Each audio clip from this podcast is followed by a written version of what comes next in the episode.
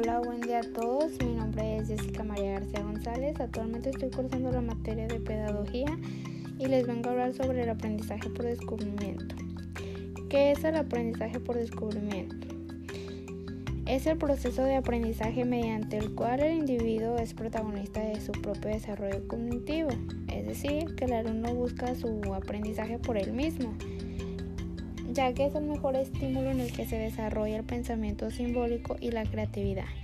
El aprendizaje depende siempre de la exploración de sus alternativas, como por ejemplo, puede que surjan muchas dudas y el alumno empieza a explorar el porqué de sus dudas, es donde se da el aprendizaje por descubrimiento.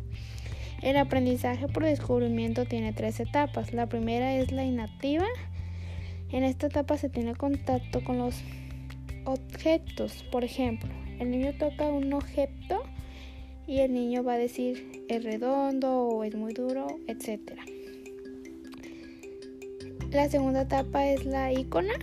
El niño visualiza lo que tiene a su alrededor y busca formar sus propias ideas. Por ejemplo, el niño va de día de campo, entonces el niño comienza a ver muchos árboles y dice, si este árbol estuviera más bajito, podría subir en él. Entonces el niño ya formó su propia idea del árbol.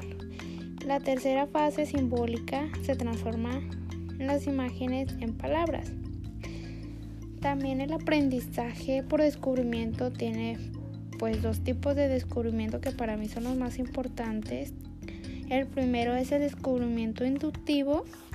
En este descubrimiento consiste en la reordenación de datos. Por ejemplo, es decir, ponemos a un, le ponemos a un niño frutas y verduras, el niño tiene que ordenar en su lugar cada fruta y cada verdura.